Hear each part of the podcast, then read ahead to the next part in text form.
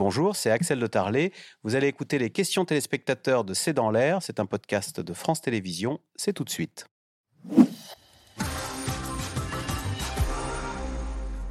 Euh, Anaïs Voigilis, est-il normal que la France, l'une des plus grandes puissances mondiales, manque de médicaments?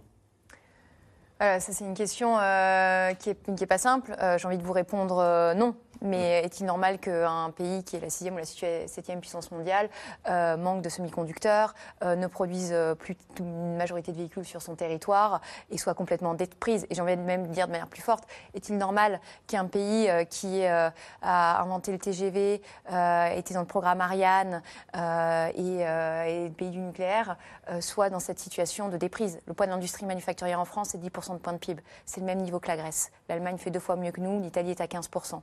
Donc le chemin de la reconquête industrielle, c'est de voir d'où on part et d'essayer de reconstruire euh, le futur. Et euh, donc non, c'est pas normal, mais il va falloir s'accrocher et que chacun s'y mette pour qu'on arrive. Pourquoi on a laissé tomber notre industrie à ce point, là où les Allemands l'ont gardée Vous disiez tout à l'heure, vous parliez de l'image qu'on avait de l'usine avec sa cheminée qui fume. C'est ça qui a été mortifère? Non, euh, je, moi je pense que l'Allemagne a, vu a toujours donné un rôle central de l'industrie dans sa société. Elle s'est toujours pays, conçue comme un pays site de production. Dans les années 90, ça a été aussi un levier de la reconstruction, enfin de la, réunification de l'Allemagne. L'Italie a aussi euh, eu des choix différents, mais a soutenu son industrie. Le Royaume-Uni euh, est devenue une des premières places financières, mais parce que Margaret Thatcher a décidé d'abandonner l'industrie en attirant les capitaux étrangers pour essayer d'abaisser les, enfin de, relativiser le phénomène de la désindustrialisation. Et nous, on a fait un choix d'entre deux. On s'est dit, finalement, on peut se positionner en amont et en aval de la production parce que c'est là où on crée le plus sans de valeur. sans avoir et on n'a pas besoin d'usine. Et en fait, c'était un choix qui, qui est soit très naïf, soit très condescendant. C'est-à-dire qu'on s'est persuadé que les pays à qui on confiait notre production n'auraient jamais envie de remonter les chaînes de valeur, n'auraient jamais envie euh, d'innover, n'aurait jamais envie d'aller dans des produits de haute technologie.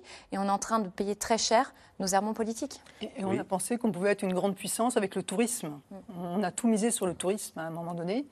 Euh, on a, dans l'industrie, il y avait cette fameuse phrase de Serge Tchourouk sur euh, l'entreprise sans usine, faiblesse, en 2004. 2000, 2001, pardon, 2001, ça devait être. 98. Euh, on, on, a cru effectivement, comme disait Maëlys, qu'on pouvait faire mieux que les autres sans produire sur notre sol.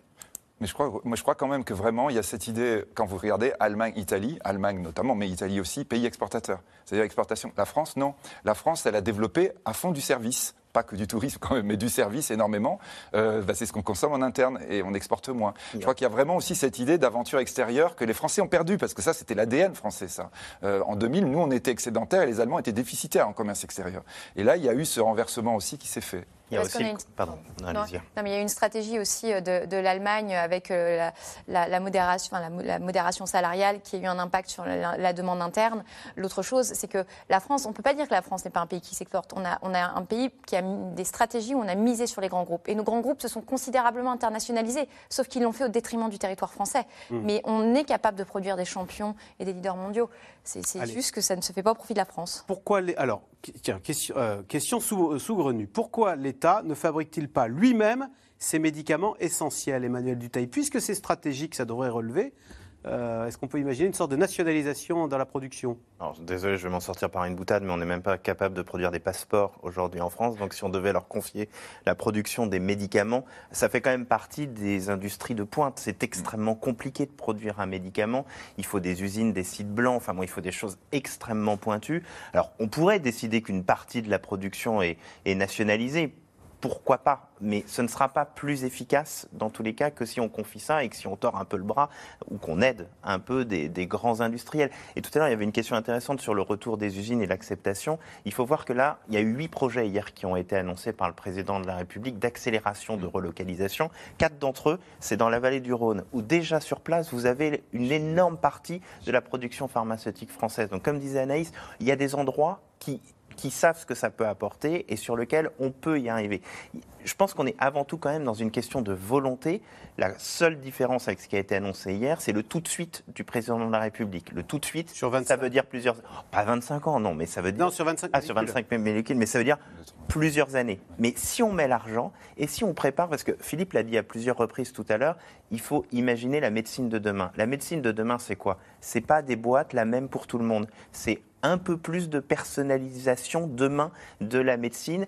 Et donc, on peut gagner la bataille de demain. Et le plus important, c'est de se positionner pour que demain, on puisse avoir ce dont on a besoin. On, critiquait tout à l'heure Sanofi, mais ils mettent un milliard sur la table pour une usine d'ARN messager. Alors, dire, il serait peut-être temps qu'ils y pensent. Mais malgré tout, on va faire partie. en France? En France, oui, bien sûr.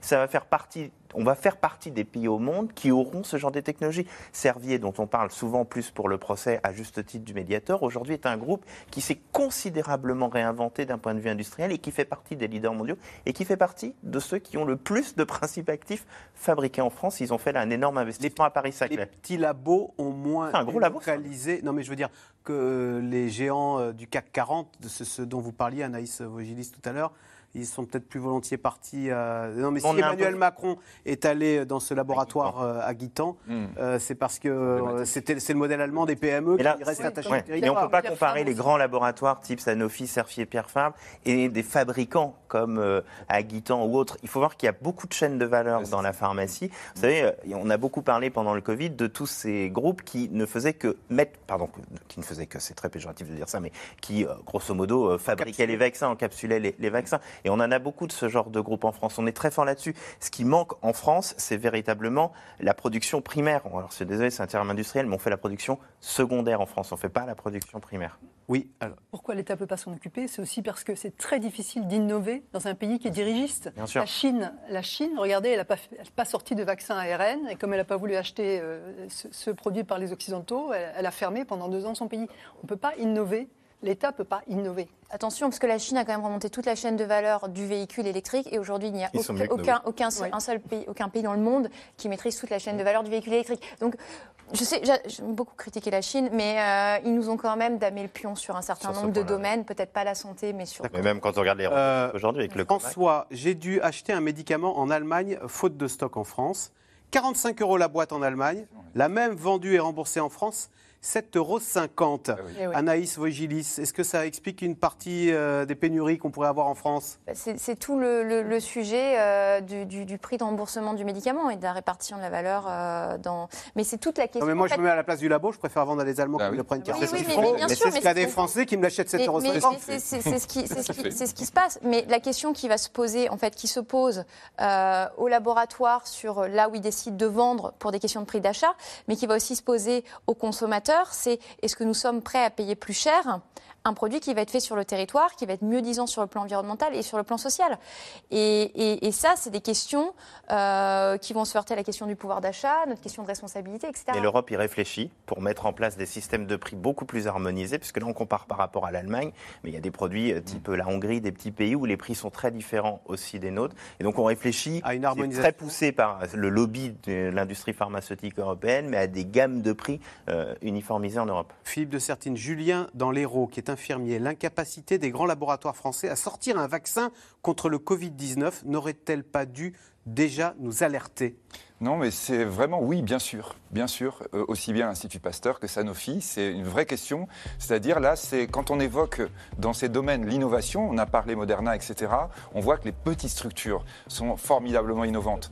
Euh, Start-up, c'est ce qu'on disait tout à l'heure, les grands groupes rachètent. Oui, mais c'est pas possible, ça, c'est normalement, vous devriez avoir des unités de recherche que vous trouvez. Donc là, on est effectivement avec une vraie question sur le futur. Merci beaucoup de nous avoir éclairé sur cette situation des médicaments.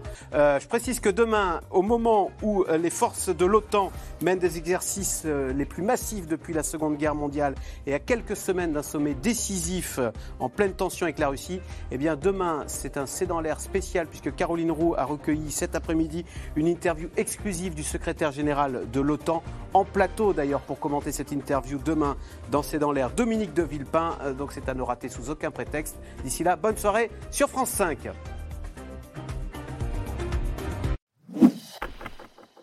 Merci d'avoir écouté C'est dans l'air. Comme vous le savez, vous pouvez désormais écouter l'intégrale, mais aussi l'invité ou vos questions à nos experts. Tous ces podcasts sont disponibles gratuitement sur toutes les plateformes de streaming audio. Et pour le replay vidéo, c'est sur France.tv, bien évidemment. À bientôt.